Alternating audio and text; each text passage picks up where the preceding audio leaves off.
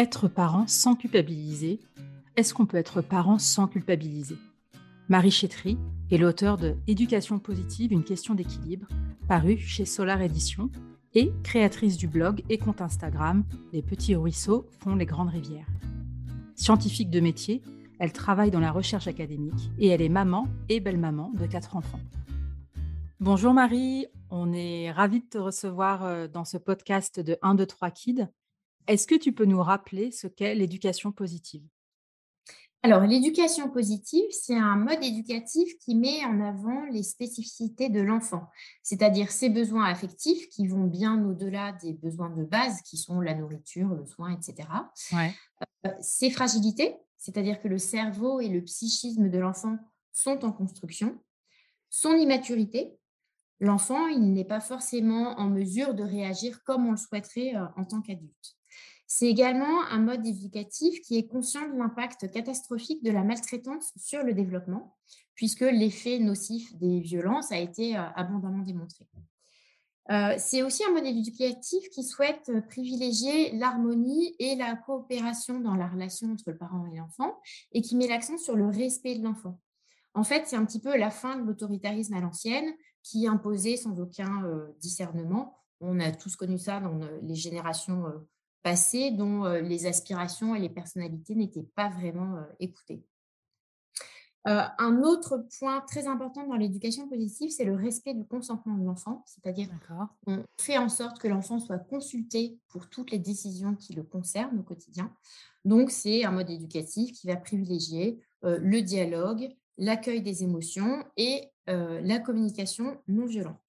Le but, en fin de compte, c'est d'éduquer un enfant pour en faire un adulte euh, épanoui et idéalement capable d'interaction sereine et harmonieuse avec son entourage. D'accord. Et comment tu t'es retrouvée euh, Donc, je le disais en introduction, tu as écrit le livre euh, Éducation positive, une question d'équilibre. Alors, pourquoi avoir écrit un livre sur ce sujet? Alors, un effet non prévu initialement de l'éducation positive, c'est une pression accrue sur les parents et surtout sur les mères concernant un peu tous les plans de la petite enfance et ce, dès la grossesse. C'est-à-dire les jeunes femmes maintenant euh, pensent déjà euh, dès la grossesse à accoucher de la manière la plus physiologique possible pour favoriser euh, le, lien d'attachement avec leur bébé. Il y a une attention très très forte qui est portée à l'alimentation, au respect des rythmes du sommeil de l'enfant. On va pratiquer le cododo, on ne va pas faire d'éducation au sommeil. Ce qu'on appelle l'éducation au sommeil, c'est apprendre à un enfant à faire ses nuits rapidement parce qu'on pense que ça serait nocif et que ça ne respecterait pas le rythme de l'enfant. Et en fin de compte, il y a une hypervigilance sur de très nombreux aspects euh, de la vie de l'enfant. Donc, euh, il y a aussi un excès dans des questionnements qui sont vraiment poussés jusqu'à des détails euh, extrêmes et parfois même absurdes. Par exemple, est-ce que c'est une violence éducative ordinaire? De donner un médicament de force à mon enfant alors qu'il ne veut pas le prendre Ou bien est-ce que c'est euh, une violence éducative ordinaire de lui changer sa couche pleine de caca alors qu'il n'a pas envie? Donc vraiment, les questionnements sont très, très poussés. Et euh, moi, j'ai reçu beaucoup de témoignages de mères épuisées et débordées sur mon compte Instagram. C'est des mamans qui ont plein doutes sur leur capacité maternelle et qui sont parfois en difficulté euh, avec leurs enfants, elles subissent des pressions énormes et ça peut les mener parfois au burn-out parental, c'est-à-dire un état euh, d'épuisement psychique et physique où les parents et beaucoup les mères ont épuisé toutes leurs ressources euh, dans la relation avec leur enfant, sont vraiment à bout et rentrent dans une forme de dépression. Et donc là, tu, nous as déjà un peu, on devine un peu en filigrane les dérives de l'éducation positive quelles sont-elles pour toi de manière un peu plus concrète? Euh, L'éducation positive telle qu'elle est véhiculée, en tout cas en France, hein, pour ce que je connais, et sur les réseaux sociaux, elle peut devenir extrêmement culpabilisante. À la base, l'éducation positive, c'est pas ce qu'on envoie sur les réseaux sociaux. Mais ce qui est diffusé au grand public, c'est une vision qui est excessive, qui est déformée et qui est souvent prônée par des personnes qui sont pas psychologues de formation, donc qui n'ont pas réellement de compétences pour décréter quelle serait la théorie à suivre. Euh, ce qu'on retrouve beaucoup, c'est que le parent n'aurait pas conscience de la gravité de nombreux comportements, comme par exemple hausser le ton ou bien faire les gros yeux ou comme on disait tout à l'heure, changer la couche au bébé qui n'est pas d'accord. Et donc, il ferait du mal à son enfant sans le savoir. Donc ça, c'est vraiment un facteur de culpabilité parentale. Alors attends, désolée, je te coupe, mais faire les gros yeux à son mmh enfant, c'est pas bien? Non, faire les gros yeux à son enfant, ça serait violent pour lui parce qu'on lui montre de manière un peu détournée qu'on n'est pas satisfait et on adopte une expression qui est effrayante pour lui. Bon, évidemment, c'est démontré par rien, hein, mais, ça circule beaucoup. D'accord. Donc, tout ça, ça, ça, génère une peur de mal faire dans de très nombreux domaines. Et les parents qui suivent vraiment de manière très, très précise tous ces préceptes finissent par douter d'eux-mêmes et de leurs compétences parentales. Et puis, ils se coupent aussi de leur intuition pour aller privilégier une approche qui est très livresque, très théorique et qui plaque sur leur situation vécue. On a aussi pas mal de parents qui recherchent des, recettes toutes faites qui seraient censées marcher tout le temps. Et puis tout ça, ça va générer un sentiment d'échec puisque l'éducation, ce n'est pas une science exacte. Et donc parfois, ça ne marche pas. Donc voilà, il y a aussi parfois une difficulté à évaluer la violence réelle d'une situation. Il y a une confusion qui se crée entre ce qui est authentiquement violent, par exemple frapper son enfant, euh, l'insulter, voilà, ça c'est authentiquement violent, et puis la pratique d'une juste autorité, qui est par exemple donner une directive à son enfant, comme euh, va te brosser les dents, euh, il est bientôt l'heure d'aller au lit, alors qu'il a encore envie de jouer. Il y a des parents qui vont dire que ça, c'est déjà un comportement, c'est déjà une violence éducative ordinaire. Oh là là, ok. Plus, ouais, le souci, c'est que on finit par avoir un manque de recours parentaux pour gérer des situations problématiques, puisque la sanction, majoritairement, elle est proscrite, puisqu'elle nuirait à la qualité de la relation entre parents et enfants. Elle serait anti-égalitaire et elle instaurerait euh, un rapport de domination entre parents et enfants. Et donc ça, c'est euh, tout à fait à éviter dans l'éducation positive, du moins dans ce qui est véhiculé un petit peu partout sur les comptes Instagram, etc. D'accord. Alors, ce qui peut en résulter, c'est que euh, les cabinets de psychologues, désormais, sont davantage fréquentés par des enfants qui n'ont pas de vrais problèmes psychologiques, mais qui euh, manquent de limites. Euh, et on, ils voient en fait moins d'enfants qui ont de véritables problématiques. Mais voilà, plein d'enfants qui débordent parce que les parents n'arrivent plus à les gérer. Alors, tout ça, bien entendu, ça ne remet pas en cause hein, la réalité de la maltraitance, la nuisance des coups, des insultes, etc. Hein. Et évidemment, euh, l'affection et la douceur dans la vie d'un enfant euh, sont tout à fait nécessaires. Alors en fait, ce qu'on observe quand même beaucoup sur les réseaux sociaux, c'est qu'il y a un vrai marketing de la culpabilité et de la peur d'être un mauvais parent. Il y a une exploitation de cette culpabilité parentale pour pouvoir vendre des formations, des livres, parfois même des consultations de médecine alternative euh, dont les vertus ne sont pas vraiment prouvées, dans des domaines qui sont hyper variés, qui vont aller de l'alimentation au sommeil, à la manière euh, d'interagir avec l'enfant ou euh, à l'éveil. Et on observe également des, conseils très alarmants qui vont pulluler, qui vont cibler les parents. Donc, il y a une critique et une dramatisation de tout geste parental, comme si le moindre écart dans une vie, par exemple, un, soir on est un petit peu énervé et on a davantage crié parce qu'on est à bout de nerfs, comme si ça allait avoir des répercussions catastrophiques dans toute la vie d'un enfant. Du coup, je trouve, moi, ce qui manque vraiment, c'est une vision euh, d'ensemble de l'éducation qui se joue sur des années et pas seulement sur ce qui va se passer euh, une soirée ou même pendant un mois où on a été un petit peu plus tendu. Quoi. Il n'y a pas de vision d'ensemble et ça, c'est vraiment dommageable, je trouve. Et alors, pourquoi la parentalité, enfin, surtout la maternité, s'accompagne souvent d'un sentiment de culpabilité? Alors moi, je pense que être responsable de quelqu'un, c'est forcément s'exposer à se sentir coupable si quelque chose ne va pas pour cette personne. J'ai un peu l'impression que la culpabilité, elle arrive avec le bébé. On doit même assumer sa santé, son bien-être, son épanouissement, sa croissance. Donc le corollaire de tout ça, c'est qu'on est coupable si l'enfant est malheureux, pas épanoui. voilà, c'est forcément de notre faute. Ensuite, pour les, femmes, on est quand même très sensible à la culpabilité, probablement beaucoup de par notre euh, éducation, puisque la notion du soin et du, ce qu'on appelle le care en anglais, elle est davantage euh, enseignée aux filles. On leur apprend à être douce, à être patiente, à être dévouée, à se maîtriser, à faire passer les besoins des autres euh, avant les siens, à avoir le sens des responsabilités, etc. Et puis, il y a aussi une notion qui socialement est très forte, c'est qu'une femme, elle aime forcément être mère et elle s'épanouira forcément dans la maternité. Donc, si elle se sent coupable, enfin, elle, va se sentir coupable en fait si c'est difficile. Euh, et on voit bien émerger actuellement euh, des, nombreux témoignages autour du regret d'être mère. Alors, il s'agit de femmes qui aiment leurs enfants, hein, qui sont, voilà, il n'y a aucun problème dans la relation mère-enfant, mais qui regrettent cette responsabilité d'être mère et qui trouvent ça extrêmement lourd. Et c'était quelque chose qui était vraiment euh, tabou auparavant, mais maintenant, les femmes le disent de plus en plus. Ça peut aussi arriver, et non, on ne s'épanouit pas toutes dans la maternité. Et ça, ne pas s'épanouir dans la maternité, c'est quand même un facteur de culpabilité pour euh, certaines femmes. Il y a aussi des, différents facteurs sociétaux. on vit quand même dans un contexte qui est très anxiogène sur le plan économique, politique, climatique.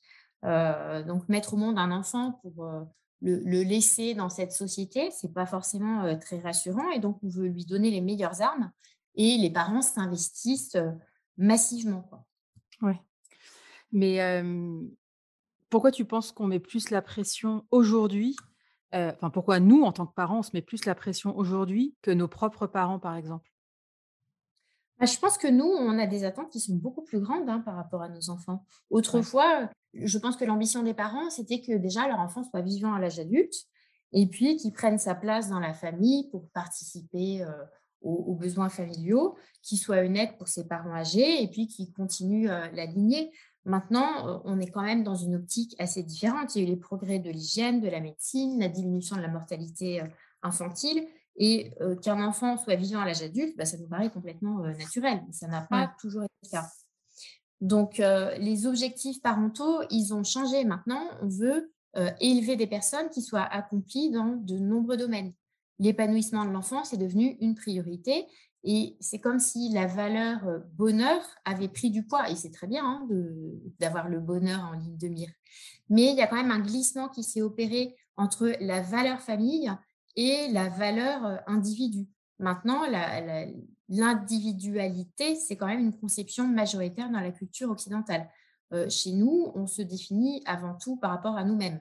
Donc, je suis un tel, je fais tel métier, je suis éventuellement mariée, en couple, avec des enfants. Alors que dans d'autres civilisations, on, se situe d'abord par rapport à sa famille, on est l'enfant, le petit enfant de telle personne, avant de se définir personnellement. On est vraiment un membre de la communauté. Donc la pression, elle vient aussi de la culture individualiste, parce que plus on est autonome, plus on est visible et exposé, donc plus il faut avoir de la valeur. Et ça aussi, ça contribue à mettre de la pression sur les parents. Et est-ce que c'est possible de ne pas culpabiliser? Alors, ne pas culpabiliser du tout, j'y crois pas trop. à mon avis, c'est impossible, puisque la culpabilité, elle est inhérente à la responsabilité, mais on peut travailler dessus. alors, l'autre cause de la culpabilité, en dehors de, de, la responsabilité, elle naît aussi du décalage entre les attentes qu'on a, qui sont forcément très élevées, et la réalité, qui est souvent décevante au sujet de la vie de famille. C'est-à-dire, la vie familiale, est très chargée d'attentes. Un enfant, c'est quand même la promesse du bonheur. c'est comme ça qu'on nous vend. Alors qu'en réalité, ben, un enfant, c'est aussi synonyme de difficultés, de problèmes de couple, de gestion de, de réalités quotidiennes qui ne sont pas forcément très, très glamour.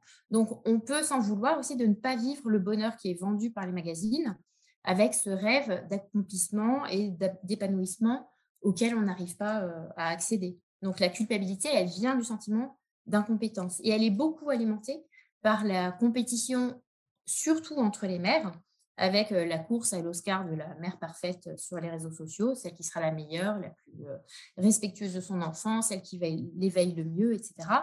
Donc les réseaux sociaux jouent un rôle vraiment très délétère là-dedans, puisqu'on est sans cesse en train de se juger mutuellement en exposant des détails quotidiens. Mais heureusement, on peut choisir de s'en distancer. Oui, mais c'est pas mal justement aussi de de j'avais lu un article là-dessus, de se couper en fait, d'arrêter de suivre. Alors je parle d'Instagram, qui est d'ailleurs un réseau principalement féminin. C'est de se couper en fait, arrêter de suivre les comptes, qui qui nous font du mal en fait. Et en fait, quand tu les identifies, ces comptes qui peuvent être toxiques, qui parce qu'ils te c'est pas que c'est des personnes qui sont méchantes, c'est que toi, en fait, tu vas te comparer à ces personnes et que ça te ça te rend un peu triste, en fait, c'est mieux de se désabonner. Et je trouve ça hyper, d'avoir ce recul-là et en fait, de se dire: «Bah, j'arrête de suivre cette personne parce qu'en fait, c'est toxique pour moi». Je pense qu'en fait, c'est c'est un truc qu'on devrait faire un peu plus, en fait. Si on a parfois des mauvaises pensées, par rapport à ces personnes qu'on suit sur Instagram et qui nous font, sentir, pas hyper bien en tant que parents, ou autres d'ailleurs. Ouais, tout à fait. Il faut pas hésiter à se distancier des réseaux sociaux parce que c'est une source de de pression très forte. Ça crée des besoins au sujet de de choses soi-disant très importantes pour, pour l'enfant. Heu, c alors c'est une source de conseils qui qui peuvent être utiles, hein, mais aussi de conseils, heu, non sollicités parce que tout le monde donne son avis, sans connaître le contexte de de la personne à qui, il s'adresse. Ces personnes ont-elles des compétences ou non dans le domaine, éducatif ou bon, on n'en sait rien. Et puis, il y a aussi beaucoup de propos qui sont pas sourcés ou qui sont infondés, scientifiquement. Donc, ce qu'il faut, c'est plutôt privilégier des interlocuteurs ou des interlocutrices qui nous connaissent d'une part dans la vraie vie ou bien qui ont des compétences, réelles, qui sont dans le secteur, médical, heu, éducatif. Et comme tu dis, ne pas hésiter à couper avec les contenus qui nous font, sentir coupables et ou incompétents.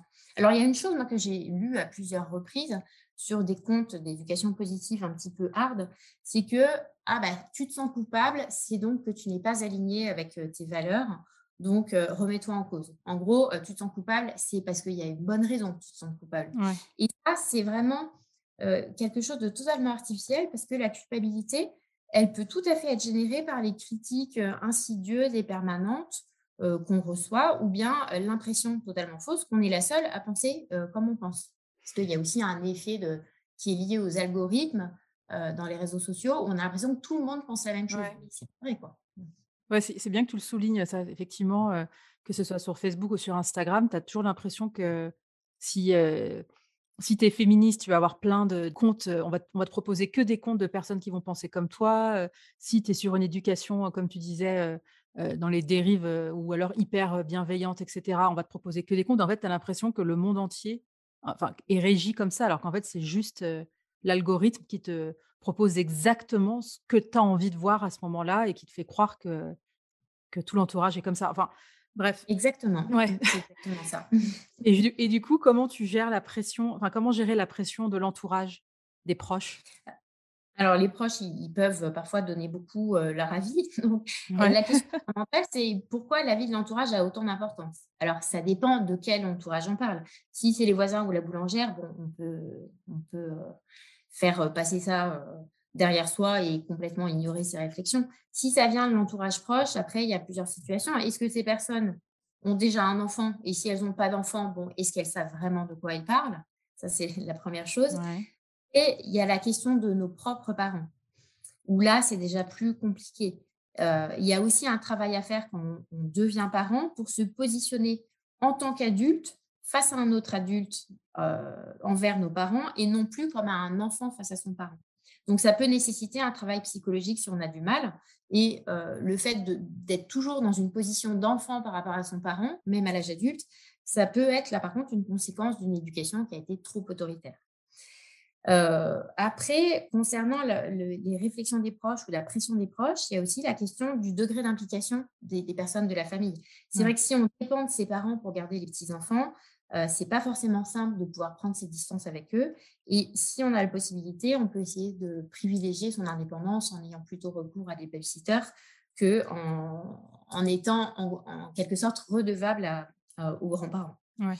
Et puis, il faut pas oublier que nos parents, ils vivaient une vie qui était très différente, qui, heu, était peut-être moins confortable pour certaines choses, mais également moins difficile à d'autres égards, avec, heu, moins de contraintes, en particulier, heu, concernant le travail ou les exigences de la société concernant les enfants. Donc tous leurs jugements ne sont pas applicables non plus, il faut bien garder ça en tête.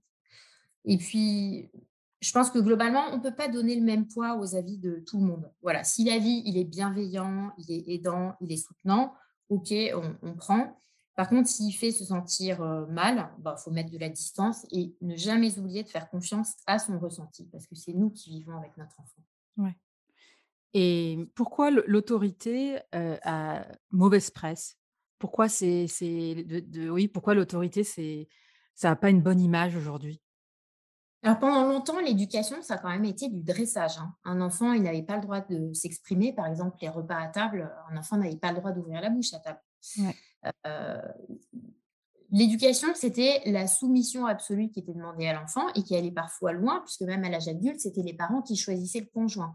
Donc euh, voilà, c'était vraiment un phénomène de, soumission. Du coup, l'autorité, aujourd'hui, elle reste associée à la soumission de l'enfant. Et c'est un concept qui devient euh, insupportable. Mais ça, c'est pas la vraie autorité. Et il y a une psychanalyste que je trouve très brillante, qui s'appelle Claude Almos, et qui fait très bien la distinction entre l'autoritarisme et l'autorité. Donc, elle définit l'autorité parentale comme le fait d'apprendre les règles de la vie à son enfant et règles auxquelles l'adulte lui-même est soumis. Alors que l'autoritarisme, c'est quand le parent transmet sa propre loi à lui. Elle dit que l'autorité concerne la construction de l'enfant et de ses besoins, tandis que l'autoritarisme concerne les névroses et les angoisses du parent. Donc, l'autorité, quand elle est bienveillante, elle a un rôle structurant. Et euh, actuellement, c'est vrai qu'on valorise davantage l'autodiscipline, qui est une sorte d'autorité interne, plutôt que l'autorité externe. Mais en fin de compte, les deux sont compatibles. Et parfois, euh, l'autorité peut servir à amorcer euh, l'autodiscipline. C'est un peu le but de l'éducation. Quand même. Et alors, qu'est-ce que c'est? C'est quoi un bon parent? Alors, vaste question. Un, un bon parent, pour moi, c'est déjà évidemment un parent qui donne de l'amour, de l'affection, des câlins, de la sécurité et des soins à son enfant. Ça, c'est indispensable. C'est aussi un parent qui va donner un cadre rassurant. C'est un parent qui s'applique les mêmes règles euh, qu'à son enfant en termes de, de respect, de douceur et de comportement. C'est sûr que si on passe son temps à injurier euh, les voisins et les gens euh, dans la rue, on ne peut pas demander à son enfant d'être poli, quoi, c'est Ouais. pas possible.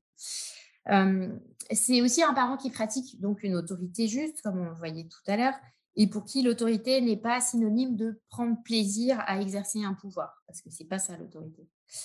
Euh, c'est aussi un parent qui va protéger l'enfant de ses propres émotions, parce que parfois les émotions d'un enfant, elles peuvent être très violentes euh, Ouais. à vivre, et il va lui apprendre à les maîtriser euh, progressivement. C'est un parent aussi qui aide son enfant à aller, à aller de l'avant et qui n'attendra pas toujours que l'enfant soit prêt. Parfois, il faut un peu solliciter l'enfant pour le faire progresser et pour le tirer vers le haut.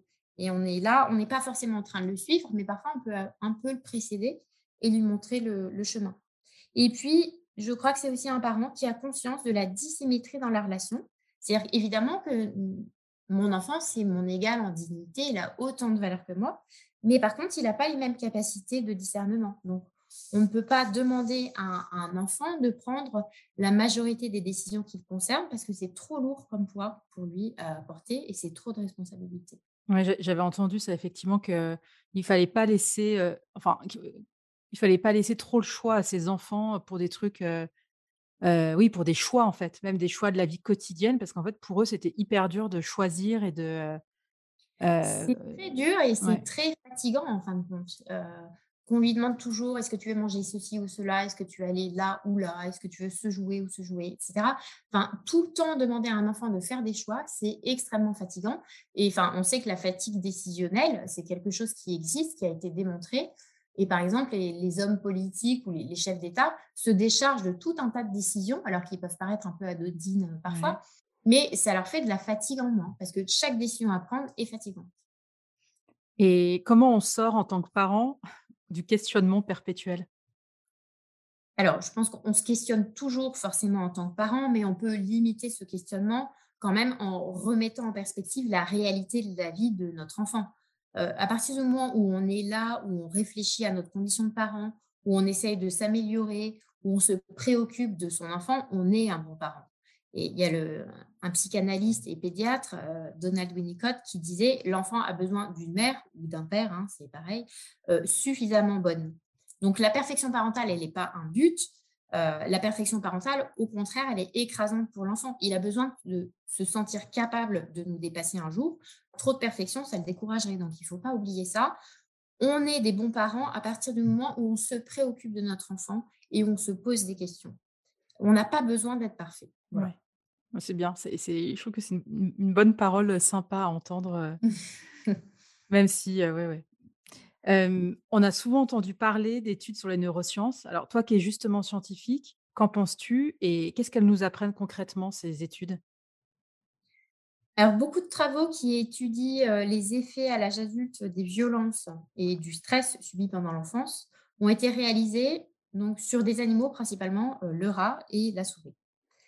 Et les résultats de ces modèles sont ensuite extrapolés à l'homme, alors parfois de manière un petit peu rapide, parce que si on peut supposer que des mécanismes moléculaires, cellulaires, etc., soient conservés entre différents types de mammifères, euh, je ne pense pas qu'on puisse affirmer que des conséquences psychologiques et relationnelles puissent l'être de la même manière.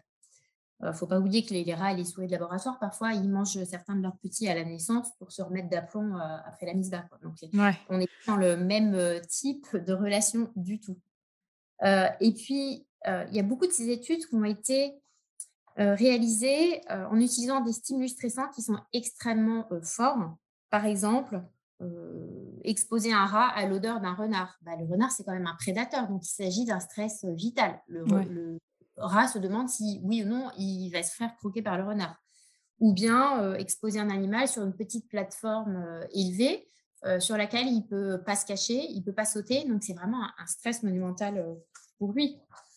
Donc, on ne peut pas comparer ces situations-là elles ne sont pas du tout similaires aux demandes quotidiennes d'un parent du style mets tes chaussures, dépêche-toi, on part à l'école, etc., qui ne sont pas du même ordre d'intensité. Ensuite, alors il y a eu aussi des études chez l'homme, hein, bien entendu, qui ont démontré la, nocivité immense de la maltraitance pour le cerveau de l'enfant, mais il s'agissait d'enfants qui étaient victimes de sévices vraiment graves, donc d'abus physiques, sexuels, émotionnels, etc. Par exemple, euh, c'est l'histoire des enfants roumains de Ceausescu, donc ces orphelins qui n'avaient reçu que le strict minimum de soins sans aucune interaction affective et pour lesquels ça a généré dans certains cas des handicaps euh, irréversibles, mais ce sont vraiment des situations euh, très très particulières. autre chose aussi, actuellement, on observe vraiment une entre guillemets neurophilie du public et une croyance que la science pourrait aider à mieux éduquer. Mais bon, l'éducation, ce n'est pas une science exacte, ça dépend d'un nombre de facteurs absolument immense, donc c'est extrêmement euh, complexe. Euh, les études euh, de neurosciences sont souvent très surinterprétées par les médias. Et Franck Ramu, qui est directeur de recherche au CNRS et spécialisé en sciences cognitives, disait qu'il ne suffit pas d'accoler le préfixe neuro à un mot pour le rendre scientifique. Et c'est vrai qu'il y a quand même un phénomène de mode autour de ça. Ouais ne peut pas générer ces études qui sont très, très complexes en vérité simpliste. Et puis, très récemment, il y a un article qui est paru dans la revue Nature qui a démontré que les études d'imagerie par résonance magnétique, donc qui est beaucoup utilisée pour étudier le fonctionnement cérébral et l'activation des zones cérébrales en réponse à des stimulus, ces études qui sont souvent invoquées par le courant neurophile, n'avaient en fait que très peu de validité en raison d'effectifs trop petits et euh, les auteurs montraient qu'il faudrait en fin de compte des milliers de sujets dans chaque étude pour qu'elle ait une validité. Donc voilà, ça vient quand même un petit peu remettre en perspective les résultats qui sont soi-disant démontrés par les neurosciences. Ce qu'on peut conclure en fait, c'est que oui, évidemment, la maltraitance, elle est nuisible au développement cérébral de l'enfant, à ses capacités euh, cognitives et relationnelles euh, ultérieures. Par contre, rien ne prouve que ce qui est présenté aujourd'hui comme des violences éducatives ordinaires et réellement un effet. J'ai beaucoup de mamans qui me disent «Ah, Moi, j'avais tellement peur que si je laisse mon pleurer, mon bébé pendant cinq minutes, ça allait lui griller le cerveau. Il y a vraiment des, parents qui sont dans cette croyance que tous les pleurs vont avoir un effet catastrophique sur leur cerveau de leur enfant. Mais c'est absolument pas démontré, c'est faux. Ouais. Mais ça, c'est intéressant ce que tu dis sur les pleurs parce que on entend à la fois bon, tu as un peu la vieille école, en tout cas l'école de nos parents, qui nous disent tu peux tu laisses pleurer ton enfant, ça, ça lui fait les poumons. Enfin, j'exagère un peu, mais c'est quand même un peu ça. Mmh tu as aussi la méthode quand ton enfant pleure, de faire la méthode des 5, 10, 15.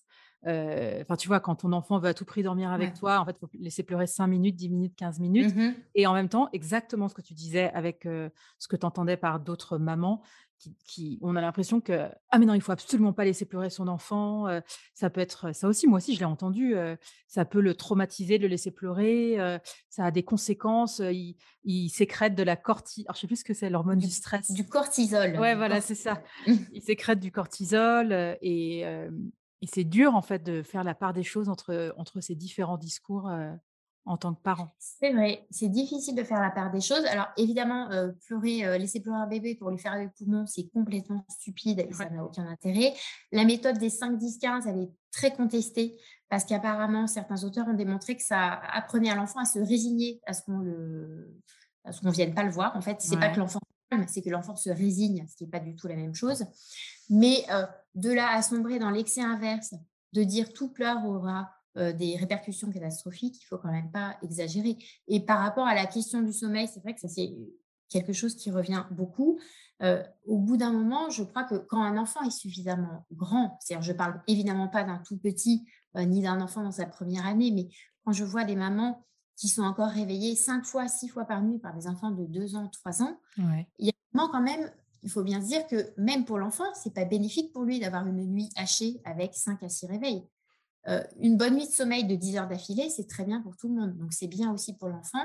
Et là, on peut mettre en place un accompagnement au sommeil extrêmement progressif en le rassurant, en, voilà, en y allant vraiment de manière très, très douce pour le rassurer et lui apprendre à s'endormir et se rendormir de manière autonome. C'est aussi, ça revient à ce que tu disais tout à l'heure euh, quand tu disais que l'éducation positive était aussi un énorme marché. C'est, moi, j'ai jamais vu autant de, de conseillère en sommeil pour les enfants. on a l'impression que c'est un peu un nouveau métier, ça n'existait pas avant. C'est vrai. Oui, c'est vrai que ça n'existait pas avant. Alors, il y a à la fois les, conseillères en sommeil, version très éducation positive. Donc, en gros, ils vont vous dire que voilà, c'est l'enfant qui choisit quand il dormira. ouais, sympa. Et puis, à côté de ça, il y a aussi des conseillères en sommeil qui sont là pour répondre à une vraie détresse des parents qui ne savent plus quoi faire et qui sont complètement épuisés.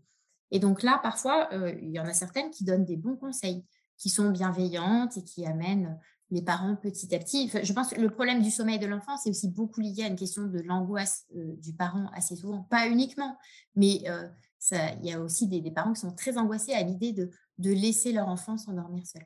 D'accord, c'est intéressant. on va passer à la partie mythe ou réalité. et donc là, dans ce cas-là, sur l'éducation positive. Alors, la première affirmation, punir est une forme de violence. Alors, de quelle punition est-ce qu'on parle?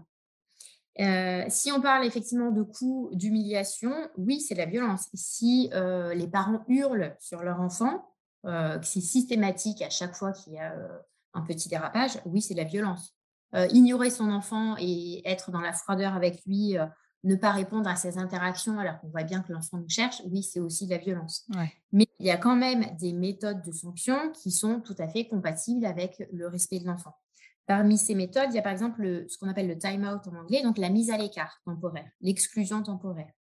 Donc, le time out, c'est que quand un enfant euh, présente à répétition des comportements qui ne sont pas euh, souhaitables ou qui sont carrément dérangeants pour les autres, on va le prévenir et puis, au bout de quelques rappels, on va lui dire, écoute, maintenant, ça n'est plus possible. Donc, tu vas dans ta chambre et tu reviendras quand tu seras calme. Donc, on emmène calmement l'enfant dans sa chambre, on ferme la porte calmement et on revient. Et donc, l'enfant est séparé de nous durant un petit temps, qui n'est pas forcément très long, hein, ça, dépend de l'enfant, jusqu'à ce qu'il soit euh, calmé. Alors, par exemple, imaginons euh, Arthur est un petit garçon qui a passé un super week-end avec ses parents, il est sorti au parc, il est allé faire du vélo, euh, ils ont joué un jeu de société ensemble, il a dîné, il a pris son bain, on lui a lu une histoire, tout va très bien. Et le soir, les parents d'Arthur reçoivent des amis. Et donc là, Arthur revient, commence à, parler, à sauter, à s'agiter un peu, grimpe sur le canapé. Donc ses parents lui disent, écoute Arthur, maintenant s'il te plaît, tu nous laisses, c'est l'heure des adultes maintenant. Et Arthur continue et puis devient vraiment casqué. Donc là, ses, ses parents vont calmement l'emmener dans sa chambre et lui dire, écoute Arthur, on t'avait prévenu, donc maintenant, tu es puni dans ta chambre et il ferme la porte. Voilà, ça c'est le time out, c'est franchement pas violent. L'enfant se retrouve dans un cadre qu'il connaît, qui est sécurisant, etc. Donc ça c'est la première chose. La deuxième sanction qu'on peut utiliser, c'est ce qu'on appelle le retrait de privilège. Donc par privilège, évidemment, euh, c'est pas quelque chose d'essentiel. Hein. On va pas priver l'enfant de dessert ou l'empêcher de sortir alors qu'il a euh, besoin d'aller courir et sauter dehors. On va lui retirer quelque chose qui n'est pas essentiel. Donc là, ça sera euh, écoute Arthur, là, ton comportement, c'est vraiment très pénible. Donc, bah, tu ne pourras pas regarder euh, les dessins animés pendant une demi-heure. Voilà, parce que ton comportement n'est pas bon, donc tu n'as pas droit à ce privilège. Ça encore, c'est une possibilité. D'accord. Alors, par contre, il faut jamais oublier que la sanction, elle doit toujours être couplé à du renforcement positif. On a souvent tendance, quand on est parent, à ne pas mettre en valeur tous les moments où notre enfant est calme, se comporte bien, est sympa, rend service, parce qu'on considère que c'est normal. Donc, le renforcement positif, ça va consister à ancrer des bons comportements chez l'enfant en le félicitant. Principalement, on, use de la, enfin, ce qu'on appelle la récompense dans le renforcement positif, c'est simplement féliciter, faire euh, montrer une attention spéciale envers l'enfant, voilà, lui faire remarquer qu'on a vu ce qui se comporte bien. Par exemple, Arthur vient avec euh, ses parents et leurs amis au salon et il se met calmement dans un petit coin, il prend un livre où il joue et il est là. Et plutôt que de ne rien dire, ses parents vont lui dire Oh là là, vraiment, Arthur, c'est super que tu sois là avec nous. On est content que tu nous tiennes compagnie, comme ça, en étant euh, calme et gentil. C'est du renforcement positif. On met en valeur le, le bon comportement de l'enfant. Donc, moi, je, trouve un peu le, souci qu'il y a avec l'éducation positive, c'est que souvent, elle dit ce qu'il faut faire et beaucoup ce qu'il ne faut pas faire. Par contre, il n'y a pas beaucoup de solutions apportées quand la situation dérape et les parents ont très peu de, recours.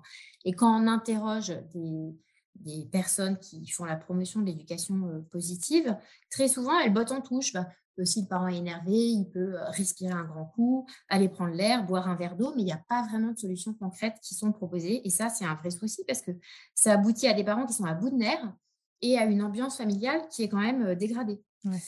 Et je trouve aussi ce qui n'est pas assez pris en compte, c'est la question de la fratrie.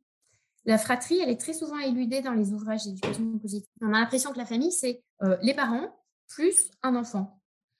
Or, si certaines situations sont gérables et pas toujours facilement quand on est deux adultes disponibles pour un seul enfant, c'est beaucoup plus complexe dans le cadre d'une fratrie parce que les interactions frères-sœurs, elles ne sont pas toujours possibles et elles requièrent beaucoup, beaucoup d'énergie pour gérer les conflits. On ne peut pas se comporter avec plusieurs enfants comme on le ferait avec un seul. Donc, il faut accepter en fin de compte que l'éducation positive, ça reste une théorie, une théorie très intéressante, mais qu'on doit l'adapter à notre situation personnelle en tenant compte du couple, de notre travail, de la fratrie, de notre histoire euh, familiale, etc. D'accord. Alors, autre affirmation, si on n'arrive pas à garder notre calme, c'est à cause de l'éducation que l'on a reçue, parce que nos parents s'énervent, donc on s'énerve. Ça n'a rien euh, d'automatique. Effectivement, dans certains cas, ça arrive qu'on reproduise euh, une éducation reçue qui a été assez violente en parole, en gestes, en énervement, mais ce n'est pas une généralité et ce n'est pas une fatalité. Moi, je crois que majoritairement, de ce que je peux voir, en tout cas de ce que je peux lire comme témoignage, on fait un peu mieux que nos parents, qui eux-mêmes faisaient un peu mieux que leurs parents. Il faut accepter l'idée qu'on ne peut pas tout changer en une seule génération et que les changements sociétaux, ils prennent du temps. Ça, n'est pas fait à l'échelle d'une génération, c'est fait à l'échelle de plusieurs euh, générations. Euh, par ailleurs, moi, j'ai quand même euh, reçu plus des témoignages qui me disaient que il s'agissait de mamans qui me parlait de, l'énervement par rapport à des enfants qui peuvent être un petit peu pénibles parfois. Et elle me disait, moi, je, culpabilise beaucoup parce que mes parents, ils étaient hyper calmes, ils nous ont jamais grondés. Et pourtant, moi, je trouve que c'est très difficile de rester calme vis-à-vis de mes enfants et j'ai beaucoup de mal à y supporter. Et cette phrase, je la trouve euh, très, très culpabilisante. Donc, il y, a cette première euh, réaction. Il y a aussi des personnes à qui on dit, euh, enfin, qui l'entendent plutôt comme tes parents ont crié, toi tu cries, donc tu n'es pas capable de surmonter ton histoire familiale. Et donc, c'est très euh, culpabilisant. Et puis, pour ceux dont les parents n'ont pas crié, donc en fait, tu n'as pas d'excuse. quoi. Donc, voilà, c'est vraiment, je trouve, une phrase assez culpabilisante et les situations sont beaucoup plus complexes que ça. La, réalité, je pense que la vie de famille, c'est très, très sollicitant. Ça peut même être dévorant et exigeant. et ce que j'observe beaucoup, c'est qu'il y a un, déni autour de la pulsion d'agressivité réciproque entre les parents et les enfants, puisque comme on a choisi d'avoir un enfant, maintenant les grossesses majoritairement elles sont souhaitées, comme on a choisi d'avoir cet enfant, ben, on n'aurait pas le droit de ressentir de l'agressivité. Or, euh, la relation entre un parent et un enfant, c'est un peu comme la relation dans un couple avec euh, notre conjoint, notre conjointe, il y a des phases agressives et c'est complètement normal. Oui. Euh, l'enfant, lui aussi, ressent une pulsion agressive envers le, parent quand il dit à sa mère T'es moche, je te déteste, je voudrais d'autres parents. Voilà, il s'autorise à externaliser cette pulsion agressive. Donc, nous aussi, en tant qu'adultes, on peut l'accepter. un point aussi important, c'est de savoir que font les parents pour prendre soin d'eux. Donc, la première méthode pour rester calme, c'est déjà de prendre soin de soi, de sa vie intérieure, de ses besoins fondamentaux, donc évidemment du sommeil hein, qui, est primordial. Le, nerf de la guerre. ah voilà, le nerf de la guerre, le sommeil. Sa vie amicale, intellectuelle, etc. La pratique du sport, donc chacun selon ses besoins, et de ne pas rentrer dans le don total à ses enfants. Il y a un proverbe qui dit qu'il veut aller loin, ménage sa monture. Et en éducation, le cheval, c'est nous. Et on n'a pas intérêt à faire crever le cheval. parce que l'éducation, ça dure des années. Ce n'est pas juste les, premiers mois ou les premières années de vie d'un enfant. Et puis, il faut aussi penser au couple pour les parents qui sont en couple. Parce que le couple précède la famille, c'est le socle de la famille. il y a beaucoup de parents qui s'oublient dans la parentalité. Alors, c'est normal au début, hein, mais il faut redonner de la place au couple. Il y a quand même beaucoup de séparations qui surviennent dans les trois ans après la naissance, ce qu'on appelle le baby clash. Je crois que c'est jusqu'à un quart des couples, donc c'est vraiment énorme. c'est énorme. ouais, c'est monumental. Donc il faut vraiment rester attentif à ça, prendre soin de soi, prendre soin de son couple. Si on n'est pas en couple, eh ben, prendre quand même soin de sa vie personnelle parce qu'on a le droit d'avoir une vie euh, amoureuse en dehors de, ses enfants et ne pas griller euh, toutes ses cartouches euh, dès le début. Ouais. Ensuite, enfin, dernier point, quelque chose qui me frappe aussi, c'est qu'on observe vraiment un surinvestissement des mères autour de la période périnatale, donc la grossesse, l'accouchement, la première année du bébé, comme si c'était plus important de l'enfance, mais il y a plein de moments qui laisseront des souvenirs bien plus marquants à l'enfant que toute cette période-là. Donc, euh, voilà, il faut bien envisager l'éducation comme un parcours sur le long terme. En fin de compte, c'est vraiment ça qui compte, je crois. D'accord. Alors, autre affirmation, les enfants ne font jamais de caprices. Selon l'éducation positive, les enfants ne font pas des caprices, ils vivent des tempêtes émotionnelles. Ah, c'est mignon. c'est mignon. Alors, peu importe le nom qu'on leur donne, hein. on peut appeler ça tempête émotionnelle si on préfère, c'est pas grave. La question, c'est est-ce que cette tempête émotionnelle est acceptable? Ce qu'on appelle un caprice, en fin de compte, c'est la difficulté d'un enfant à gérer la frustration. Et c'est normal, hein, c'est dur de gérer la frustration, mais l'apprentissage de la maîtrise des manifestations de la frustration, elle doit se faire progressivement. Et certaines manifestations, comme euh, se rouler par terre en filant des coups de pied à son parent dans le supermarché quand on a 5 euh, ou 6 ans, non, ça n'est plus acceptable. Je crois aussi que ce que certains parents oublient, c'est la distinction entre le désir et le besoin. Le désir et le besoin, c'est pas la même chose. Le désir, euh, par nature, il est fugace et il n'a pas à être toujours satisfait. Par exemple, moi, je peux avoir envie, euh, je peux désirer euh, aller faire du shopping et m'acheter telle robe. N'empêche que si je ne vais pas l'acheter, c'est pas fondamental, je m'en remettrai et très probablement, j'aurais oublié cette robe d'ici quelques semaines. Alors que le besoin, c'est fondamental. Le besoin en affection, en attention, etc. Ça, c'est fondamental. Et il y a réellement une confusion qui est faite chez beaucoup de parents entre ces deux notions.